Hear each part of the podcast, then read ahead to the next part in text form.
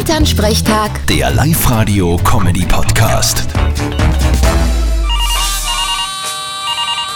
Hallo Mama. Grüß dich, Martin. Ich sag dir was. Das war eine sensationelle Erfahrung des um Eisbaden. Ah ja, wie war's denn?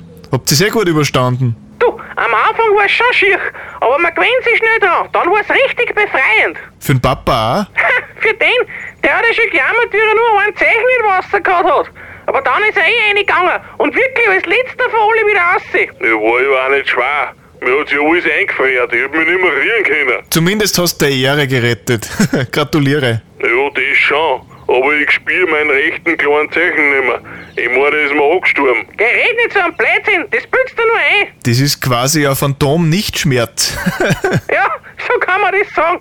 Aber Martin, ich sag das, das musst du unbedingt einmal probieren. Das ist wirklich wahnsinnig erfrischend. Na, danke. Wenn ich eine Erfrischung brauche, dann trinke ich ein Bier.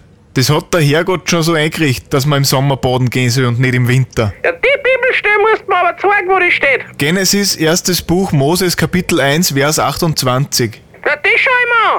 Ja, tu das. Vierte Mama. Bitte, Martin. Elternsprechtag. Der Live-Radio-Comedy-Podcast.